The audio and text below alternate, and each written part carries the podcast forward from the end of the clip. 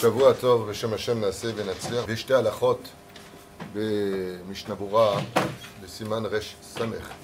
Est-ce qu'on a le droit ou pas de se couper les cheveux, de se couper les ongles Là-bas, il y a marqué pour les ongles particulièrement. hein.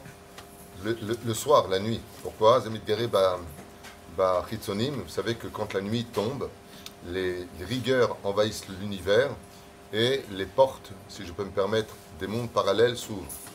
Et des esprits pas forcément sympathiques rôdent dans l'atmosphère.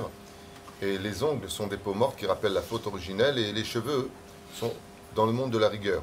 Ce qui fait qu'Alpi Kabbalah, on ne se coupe pas les cheveux la nuit ni les ongles.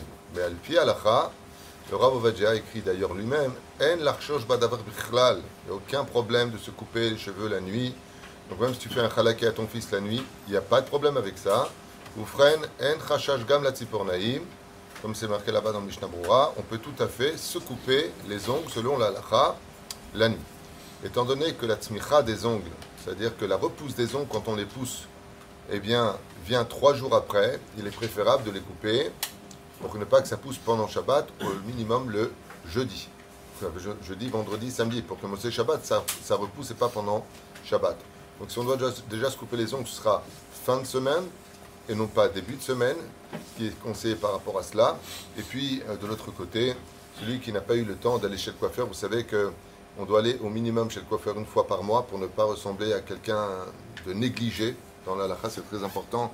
C'est dommage que les gens ne le savent pas. Mais euh, euh, pas tout le monde est comme Ravamos, qui lui prend les souffrances du peuple d'Israël. Donc c'est un autre, c'est quelque chose de marginal. Aval, Anachnou, des gens ordinaires comme nous, on se doit d'être vigilant sur notre tisporette, d'être toujours présentable, parce que chaque juif représente une partie divine dans ce monde. Velachen, Tovlo laechet leistaper pam bechodesh, au moins une fois par mois.